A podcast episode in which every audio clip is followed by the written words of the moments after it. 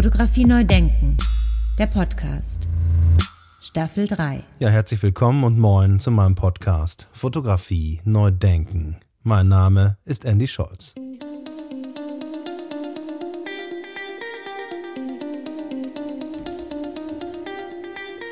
Ja, mein heutiger Gast äh, hat bereits mit 17 angefangen, als Fotoassistent und als Fotomodel zu arbeiten. Er ist in Minden geboren und machte sich dann ab 1988 selbstständig als Fotograf und vor allen Dingen einen Namen in der Mode, Fashion und Lifestyle-Fotografie. Hallo Anatol, schöne Grüße nach Hamburg. Hallo Andy, hallo nach Essen. Ja, wunderbar, dass wir uns jetzt hier hören können, Anatol. Jetzt erzähl uns doch mal genau, wie kamst du denn eigentlich zur Fotografie? Also, ähm, ich komme aus einer, äh, wenn du so willst, einer Werberfamilie. Mein Vater war Artdirektor und ähm, war in einer großen amerikanischen Agentur. Ich komme ja aus Frankfurt ehemals. Und meine Mutter Grafikerin, meine Stiefmutter und eigentlich die ganze Familie irgendwie in der Werbung. Meine Tante, mein Onkel. Ich war schon als kleines Kind immer mit auf ähm, Jobs von meinem Vater und hatte äh, relativ früh auch so eine Modellkarriere. Also ich war Fotomodell. Ähm, ich glaube, so das erste Mal für Märklin Minitricks äh, mit vier, fünf, sechs so in dem Dreh. Und habe das eigentlich auch bis äh, ich mich selbstständig gemacht habe, äh, gemodelt, was ein gutes Salär war, ähm, um äh, mein, mein Assistentenhonorar etwas aufzubessern. Also habe viel gemodelt und ähm, ja, mein Vater hat mich immer mitgenommen auch und es gab in den 70ern, ich weiß nicht so, die Werbeszene in Frankfurt in den 70ern äh, ist legendär. Und es gab Partys, ähm, wo ich einfach beeindruckt war von den Fotostudios, von den zerbeulten englischen Sportwagen, die draußen äh, äh standen und ähm, von den von der Musik und äh, von dem Schwurf und was weiß ich. Also und irgendwie äh, hat mein Vater mich halt wie gesagt zu Jobs mitgenommen ab und zu und war natürlich mit Fotografen privat befreundet und ich habe ganz ganz früh Erinnerungen an äh, irrsinnig äh, tolle Fotostudios. Es gab eins in Frankfurt, ein Fotograf, der hatte eins in der ehemaligen Kirche in der Hamburger Allee hinten drin. Ich habe so bewusst angefangen zu fotografieren mit 14 da hat mein Vater mir seine Exa gegeben, die ich auch noch habe. Ähm, die hat er mir erklärt. Da war ich 14 und werde ich nicht vergessen, saßen wir irgendwie zusammen im Wohnzimmer. Und er hat mir die erklärt und den Zusammenhang zwischen Blende und Zeit. Und ich habe es überhaupt nicht gerallert. Also ich, es war mir, ich habe überhaupt nicht verstanden, was er da meint, was er mir da erzählt hat, wie das zusammenhängt und warum das überhaupt wichtig ist und so weiter. Und habe dann einfach losgelegt und habe mir auch dann ein Labor gebaut und alles, äh, also ein bisschen Informationen von meinem Vater gekriegt, noch mehr Informationen eigentlich von seinem besten Freund, mit dem er zusammen auf der Werkkunstschule war. Ähm, übrigens in Bielefeld auch und, und in äh, Göttingen und so war mein Vater. Und da, ähm, der war in Berlin und der hat mir dann erstmal richtig gezeigt, Dunkelkammer. So, also, dass man auch nicht zu früh das Licht anmacht und wie lange man fixieren muss, dass man auch eine Weile was von den Bildern hat, äh, etc. etc. Also der hat mich äh, richtig angewiesen, eingewiesen und ähm, dann habe ich mir selber eine Dunkelkammer in meiner meinen kleinen Mansarden. Ich hatte so ein Mansardenzimmer, es war so, so äh, autonome Zone, ähm, war zwei Stockwerke über, über der Wohnung meiner Eltern. Da konnte ich im Prinzip machen, was ich wollte. Und da habe ich dann auch Fotoshootings gemacht und Labor dann. Äh, äh, alles abgedunkelt, da entwickelt, auf dem Flocati hin und her gerutscht und die ersten Abzüge gemacht. Habe ich auch noch so schöne Sachen dabei. Ja, wunderbar. Und da hast du dich dann autodidaktisch dem ganzen Fotografie-Thema genähert. Ja, und dann habe ich aber auch wirklich nichts anderes mehr gemacht. Also ich, ich habe so viele Bilder aus der Zeit, bin mit meinen Freunden losgezogen und wir, ob in Berlin, ich war viel in Berlin, weil meine Oma da wohnte und ähm, habe da viel fotografiert. Äh, in der Mauerstadt und habe eigentlich alles und meine Freunde und Freundinnen und äh, Klassenfahrt, immer war ich der, der die Fotos gemacht hat. Hatte immer eine Kamera dabei und ähm, ja, und habe dann irgendwie gemerkt, das ist, das ist, das erfüllt mich so dermaßen und da ist noch so viel rauszukriegen und rauszufinden und Fotobücher und habe dann auch von, von meiner Oma, die hatte eine ganz tolle Freundin, äh, deren Mann gestorben war und der hatte die tollsten Fotobücher, die habe ich immer noch von äh, Avedon, von Irving Penn, so die Klassiker ähm, mit Truman Capote und Baldwin, Alec Baldwin und so weiter. Also die habe ich auch alle noch. Das sind wirkliche Raritäten. Die habe ich damals schon gekriegt, äh, im Prinzip als sie rauskamen. Und ähm, und die haben mich so fasziniert, also alles, was da war. Und meine Oma in Berlin, die war sehr kulturinteressiert. Wir waren immer in Ausstellungen. Und in, in West-Berlin war ja wahnsinnig viel schöne Sachen zu gucken immer. Ne? Also auch nicht nur Fotografie. Also die hat mich dann so, sage ich mal, kulturell sehr geprägt. Und ähm, ja, und so weiß nicht, gab es für mich gar, gar nicht, ich habe gar nicht darüber nachgedacht, irgendwas anderes zu machen, jobmäßig. Also es hat mich überhaupt nie, äh, das war ganz klar. Also es war ganz klar, dass ich Fotograf werde und ich habe ähm, dann, sage ich mal, sehr viel Zeit in der Schule verbracht, bin aber nicht weit gekommen und habe dann mit der in der zehnten Klasse bin ich auch gar nicht mehr hingegangen. Also du hast die zehnte Klasse noch zu Ende gemacht mit Abschluss? Nee, nicht zu Ende gemacht. Also die, die mittlere Reife, die liegt da noch. Die haben mir dann angeboten, wenn ich freiwillig gehe, dann geben sie mir die mittlere Reife. Ich habe die nie abgeholt. Ich, ich habe das Zeugnis Jahre später, habe ich meinen Job gemacht, da brauchte ich so von der Schule so vom medizinische, so vom Sport äh, äh so äh, Requisiten für, für Adidas Parfum habe ich eine Kampagne fotografiert und ähm, da brauchte ich so Sportrequisiten und da habe ich gefragt, ob ich mein Zeugnis nicht mehr abholen so. Da war ich dann schon 25 oder so bin ich dahin. Aber da fehlten halt Bücher und da war eine Notiz an dem Zeugnis und habe ich es halt da gelassen irgendwie. Also das liegt da immer noch, das dürfen sie auch nicht wegwerfen. und durch die, durch die Kontakte von deinem Vater hast du dir dann eine Assistentenstelle gesucht? Also eigentlich war es mehr durch das Modeln, weil ich ja da schon immer mal wieder gemodelt hatte. Ähm, kannte ich natürlich so ein bisschen die Frankfurter Szene. Und der erste Job war im Prinzip bei einem Fotografen, der natürlich nichts gezahlt hat, weil ich ja keinen Führerschein hatte. Der meinte, ja, du kannst hier gerne mal zugucken und so. War aber leider auch ein Idiot. Und dann habe ich wirklich gesucht. Dann habe ich, äh, als ich ähm, so gemerkt habe, nee, bei dem, das, das bringt es irgendwie nicht, ähm, habe ich mir richtig Leute rausgesucht und habe die alle abgeklappert. Da, nicht, nicht einer von denen hat dann wirklich funktioniert, aber ein ehemaliger Assistent von einem, äh, ähm, bei dem ich war, hat funktioniert. Und der, der war cool genug zu sagen, okay, also du kannst gar nichts, ich gebe dir jetzt irgendwie 1000 Mark im Monat, was echt ein Haufen Geld war, so für jemand, der nichts kann. Du hast keinen Führerschein ja, ich mache Stills und ich mache viel, ähm, ähm, also wir haben nur 8x10 fotografiert, alles selber entwickelt. E6 immer. Und ähm, ich erwarte einfach nur, dass du Zeit hast. Und zwar, äh, dass das überhaupt gar keine, gar keine Diskussion gibt, ob, ob ich kann oder nicht. Und das Problem bei dem war, der hat viel für der hatte einen Kunden, ich glaube, der hieß Südzucker und da hat er viel Früchte und Obst und so Zeug gemacht. Und sein Studio war in der Nähe von der Großmarkthalle in Frankfurt, was heute die EZB ist.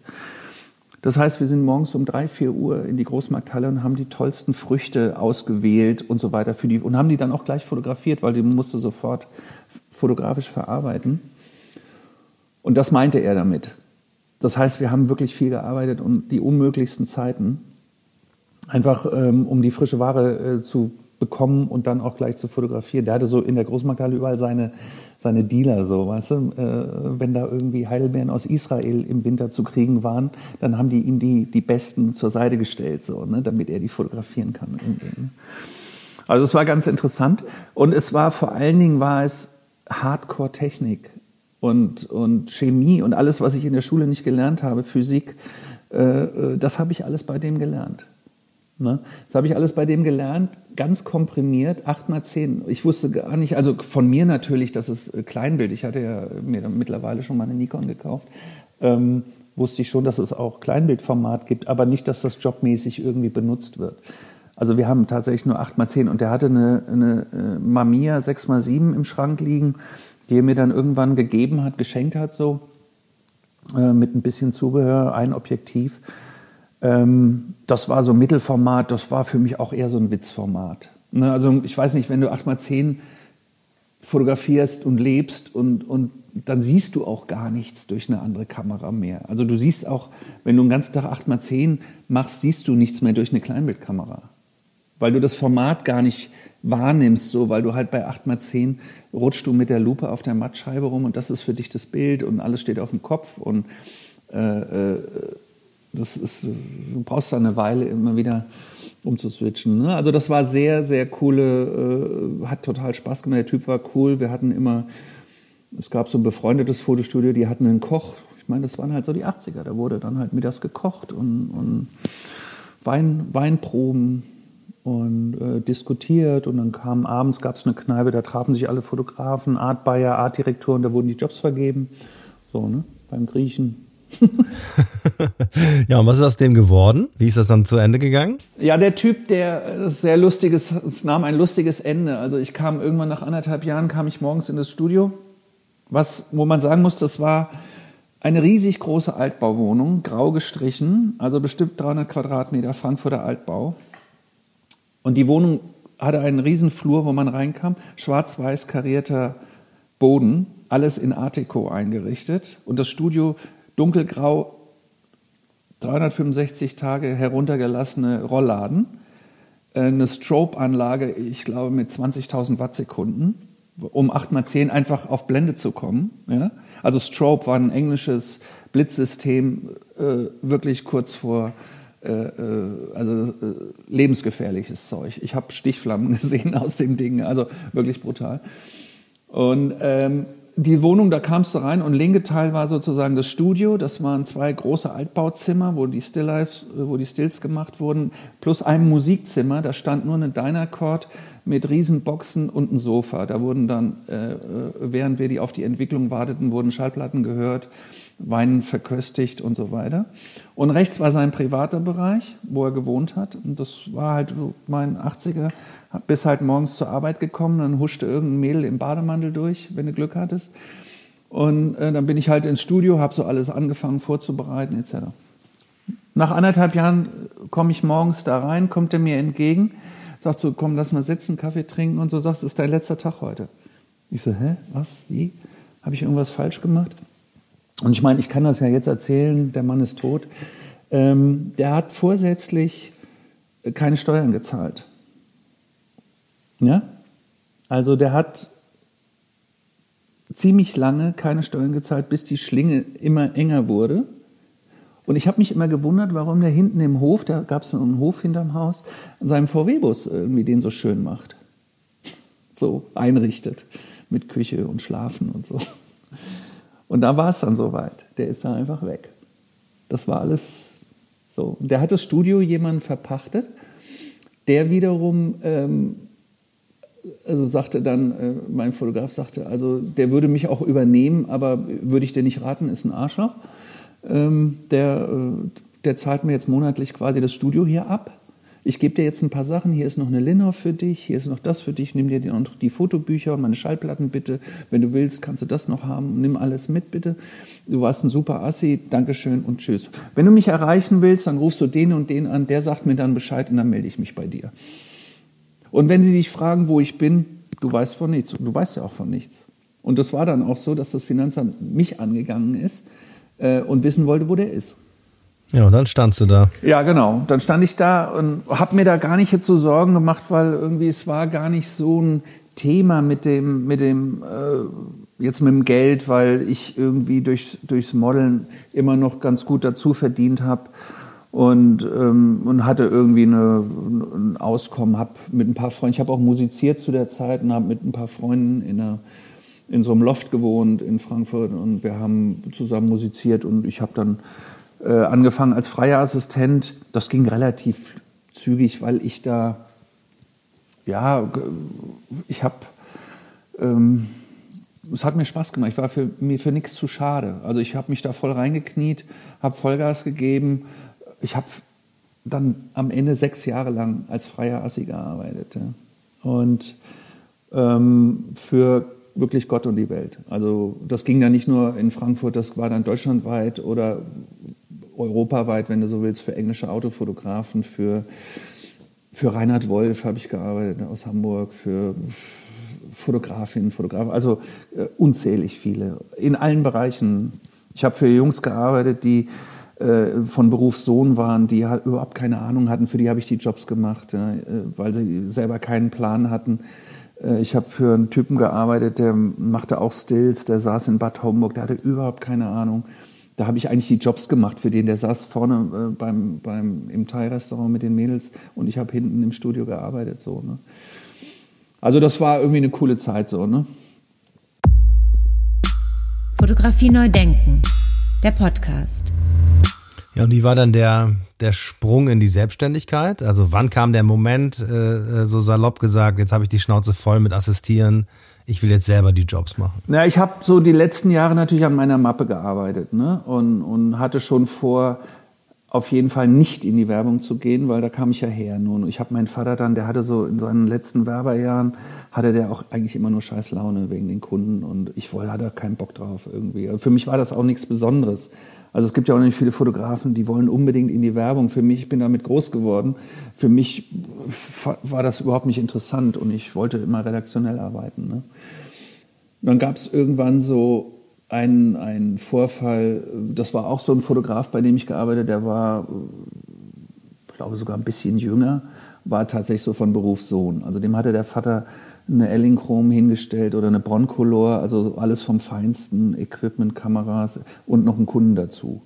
So, und wir fotografierten irgendwo, der hatte immer einen Truck, viel zu viel Zeug dabei, so ein Kombi voll mit Equipment, alles war vom Feinsten so, ja. Äh, äh, hatte aber wirklich überhaupt keine Ahnung von dem, vom, vom Licht nicht, von Fotografieren nicht und überhaupt. Wollte das irgendwie machen, weil er das cool fand. So. Und da äh, gerieten wir so irgendwie auseinander, weil er mit dem Licht unzufrieden war. Und dann habe ich das irgendwie so hingestellt und habe gesagt, ja, wir brauchen mehr Licht. Und ich habe gesagt, es gibt kein Licht mehr. Es, es war es jetzt irgendwie so. Und dann habe ich, hab ich ihm das hingestellt und dann ist es auch ganz hübsch geworden so. Und dann haben wir eingepackt und dann gehen wir zum Auto und ich mache die Klappe auf und da ist halt noch Licht im Auto. Und da flippt er natürlich total aus, dass ich ihm das Licht nicht äh, noch aufgebaut habe. Ich habe gesagt, naja, geht doch auch, ging doch auch so. Ne? Und da habe ich so gemerkt, also wenn du so scheiße bist als Assistent, wenn der Fotograf sagt, hol mir mehr Licht und du sagst, da ist nichts mehr, obwohl da welches ist, dann ist es, glaube ich, an der Zeit, dich selbstständig zu machen. ja, vor allen Dingen, wenn die Ergebnisse dann noch gut werden. Ne? Ja, genau. Ja, und weißt du, so auch bei dem anderen Fotografen, der immer bei den Teilmädels saß, dem habe ich gesagt, ähm, irgendwann, ich nehme, also das, ich meine, das waren die, das war, warte mal, wann habe ich mich, das war 85, 86 oder so. Dem habe ich gesagt, du, ich nehme jetzt 600 am Tag. Weil ich eigentlich keinen, weil ich dem die Jobs gemacht habe. Ja, also 600 Mark als Assistent pro Tag. Das war echt frech. Und der Typ so, na gut, okay. weißt du, weil der war halt froh, dass es jemand irgendwie für ihn fotografiert hat. So, ne?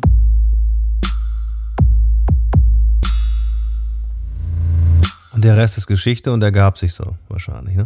Genau. Also irgendwann gab es einen Punkt, weil äh, durchs redaktionelle Arbeiten, also ich habe da nicht nur für Tempo, ich habe dann auch für einen Esquire damals und einen Wiener und wie die alle hießen, Stern und ja, alles, was es so gab an Magazinen. Äh, Bazaar, äh, Lomo Vogue Italien.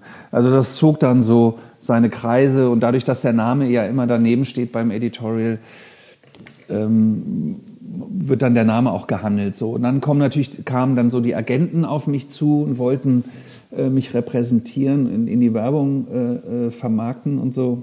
Da habe ich mich lange äh, gegen gewehrt, weil ich auch nicht in so eine Riesenbude wollte, wo so 20 andere Fotografen, wurde so, ne, welches Pferdchen rennt denn heute für uns? Und da gab es ein CD von, einer Düsseldorfer, von einem Düsseldorfer Laden, der machte eine Kampagne, die Dieter Eichelput vorher fotografiert hatte. Und der war so ein bisschen skurril, der Mann. Der, hatte, der fand das uncool, wenn er mit, also wenn er einen Fotografen hatte, dann machte der alle Jobs mit dem. Egal was. Und der war CD mit in der Geschäftsleitung. Und, und Eichelbrot hatte irgendwie einmal keine Zeit, weil er einen anderen Job hatte. Das fand er so mies, dass er den hat fallen lassen. Und er fragte mich, ob ich Zeit hätte für eine Kampagne, die Eichelpot angefangen hatte, eine Schwarz-Weiß-Porträt-Kampagne. Tageszeitung, eine Einzelseite, wunderschön. Und der Job war ein Porträt vom künstlerischen Leiter des Bolschoi-Theaters. 89, Winter 89. Und ich als kleiner Knipser durfte nach Moskau fliegen zum Bolschoi-Theater im Winter, um da äh, im Bolschoi äh, von dem Typen ein Porträt zu machen. Mit Licht und allem. Und dann fing der Typ an, sagt so, ja, ich habe hier übrigens noch eine Kampagne, das ist für einen Autolack. Standox Autolack. Ähm, da wäre ein Motiv zu machen, also da stelle ich mir vor, so einen roten Ferrari in einer roten Toskana. Also die Kampagne war immer so die Autofarbe in der Farbe der Landschaft. Aber mit People, so situativ fotografiert. Und dann war das das erste Motiv. Und das hat irgendwie Gold gewonnen in New York und ich keine Ahnung, hat ADC Preise gewonnen, bla blub. Und dann ging es halt los. Dann war das, war der, dann kamen sie halt alle.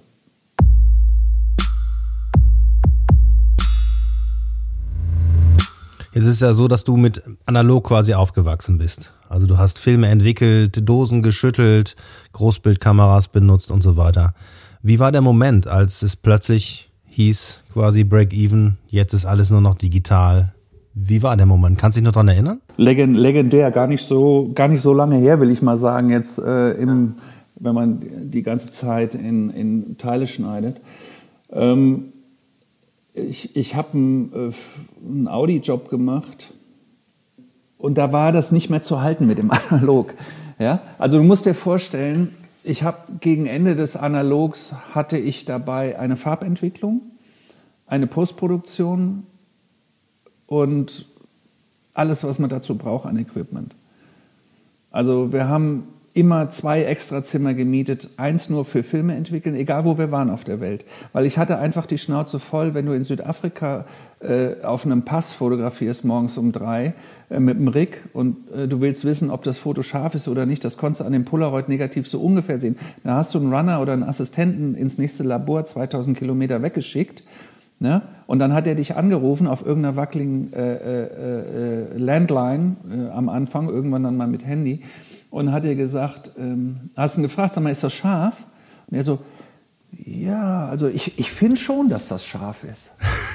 weißt du, so, da kann, und hinter dir stehen 15 Leute, die wollen wissen, ob sie weiterziehen können zum nächsten Motiv. Und ein Kunde, der wissen will, ob wir es haben oder ob wir morgen wieder um drei aufstehen müssen. So, da hatte ich irgendwann die Schnauze voll und hatte meine Entwicklung immer dabei. Farbentwicklung. So, alles in Flight Cases. Wir haben auf der ganzen Welt, ob das Südamerika, Südafrika, äh, äh, Neuseeland, sonst wo auf der Welt, haben wir unser Labor aufgebaut, haben uns äh, von Tetenal die Chemie schicken lassen, en gros, und haben äh, munter äh, Großbild entwickelt.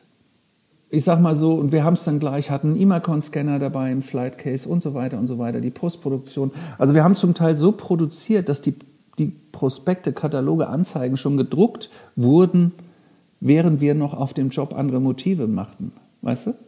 Also so äh, effizient haben wir gearbeitet. Das System war perfekt. Hatte dann auch meine eigene Postproduktion mit, mit zwei Leuten zusammen, äh, was natürlich sehr, äh, sehr gut war. So, und dann irgendwann konnte ich mich nicht mehr wehren. Respektive ähm, wollte ich beim Digitalen, äh, kannst du ja auch nochmal ganz andere Sachen machen. So, ne? Das hat mich schon auch interessiert. Also ich bin jetzt nicht so der Obertechnik-Freak, aber das fand ich dann schon auch cool. Und vor allen Dingen gab es dann für die Contax, die ich sehr mochte, 645, äh, äh, ein Phase One äh, äh, Rückteil mit einer Anzahl Pixel, die dann auch Sinn machte, weil vorher die Filme scannen war schon auch High-End. Also es geht jetzt nicht darum, dass wir auf einmal bessere Qualität haben. Im Gegenteil, am Anfang äh, äh, war das zu mau.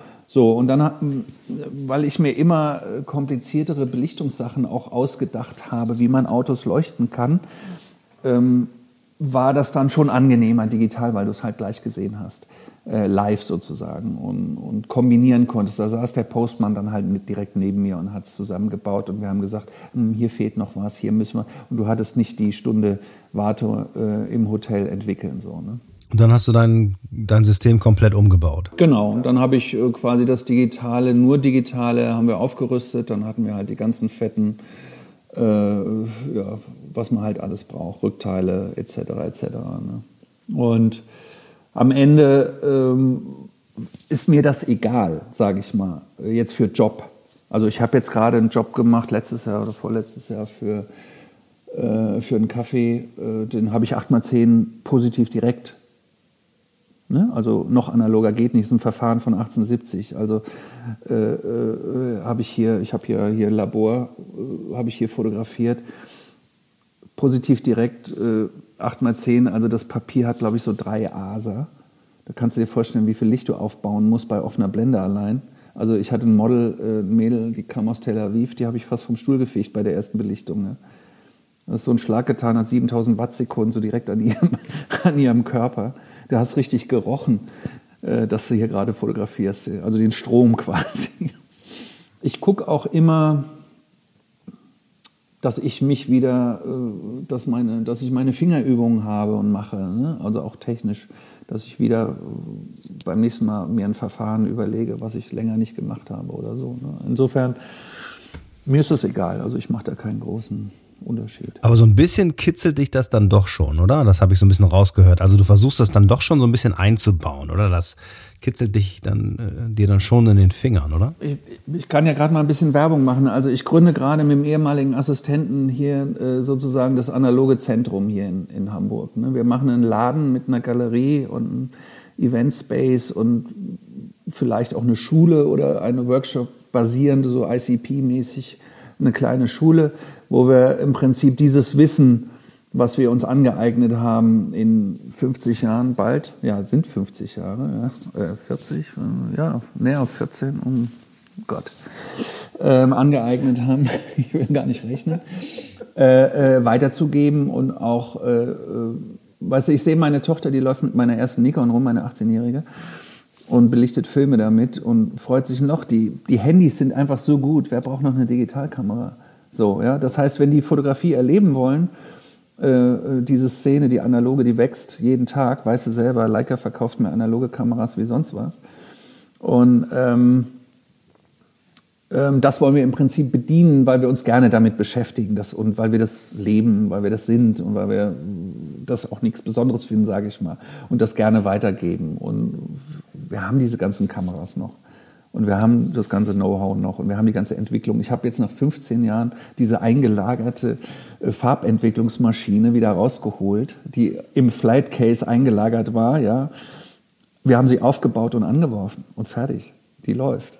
Und da gibt's viele Gleichgesinnte und ähm, mit denen sich auszutauschen, ob das auf irgendwelchen äh, Facebook-Analog-Plattformen äh, oder sonst wie, das ist einfach eine, wirklich ähm, eine Freude.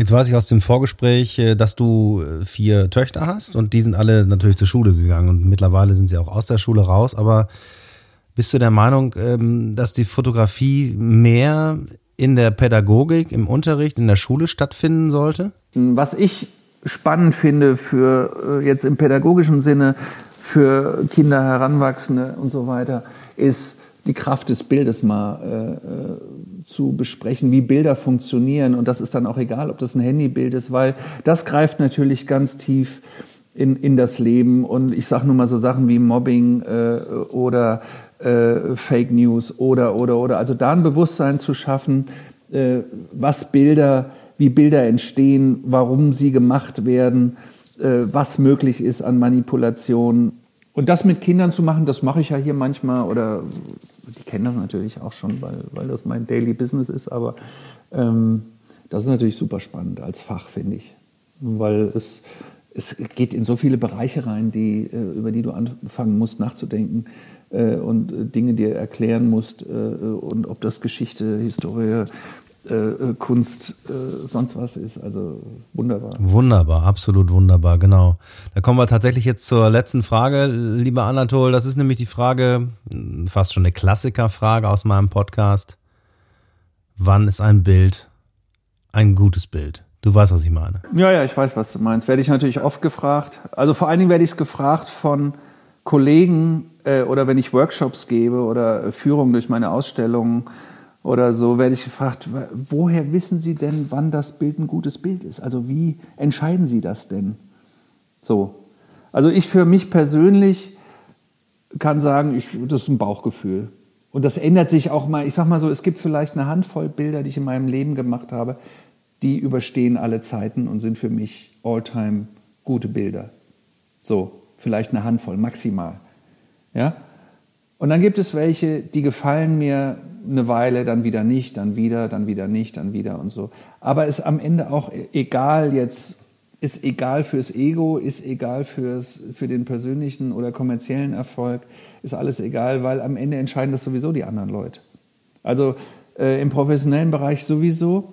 Und du kannst mal sicher sein, jeder Bildredakteur, wenn du ihm die Chance gibst, zwischen drei Bildern auszuwählen, dann nimmt er das, was dir am wenigsten gefällt.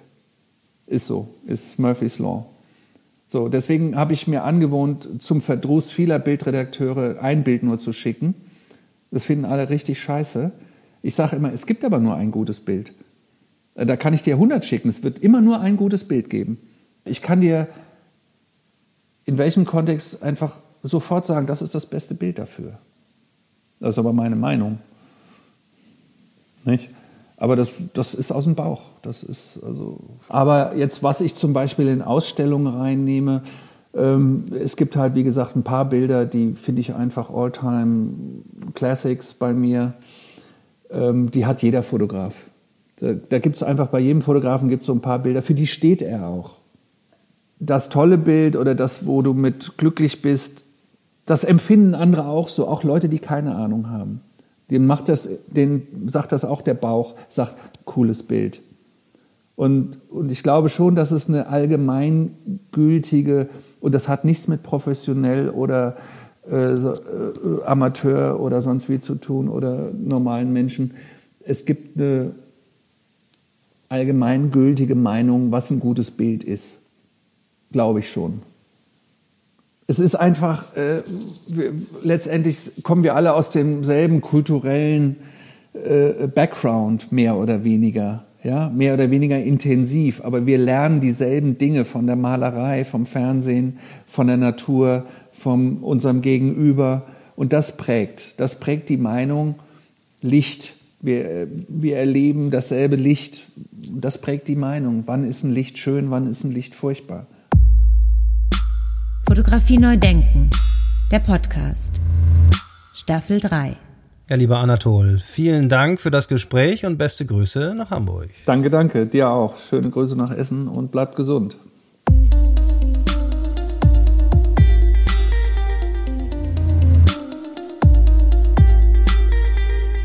Ja, wer mehr erfahren will über die Arbeit von Anatol Kotte, der kann das tun unter www.anatolkotte.com anatolkotte.com, alles zusammen.com. Und jetzt bei Redaktionsschluss steht fest, dass der Laden geöffnet hat, von dem Anatol gesprochen hat, in dem es nur analoges Material gibt. Vom Film bis zur analogen Kamera und darüber hinaus. Ähm, und zwar in Hamburg City in der Kaiser-Wilhelm-Straße 73 oder unter Instagram unter Chrome-Hamburg. K-H-R-O-M-E-Hamburg. Viel Spaß beim Stöbern.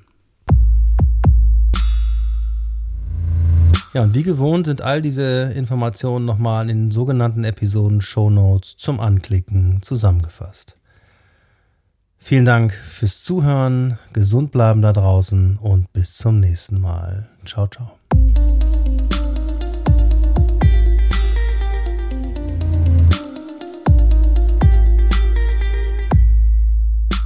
Fotografie neu denken. Der Podcast. Staffel 3.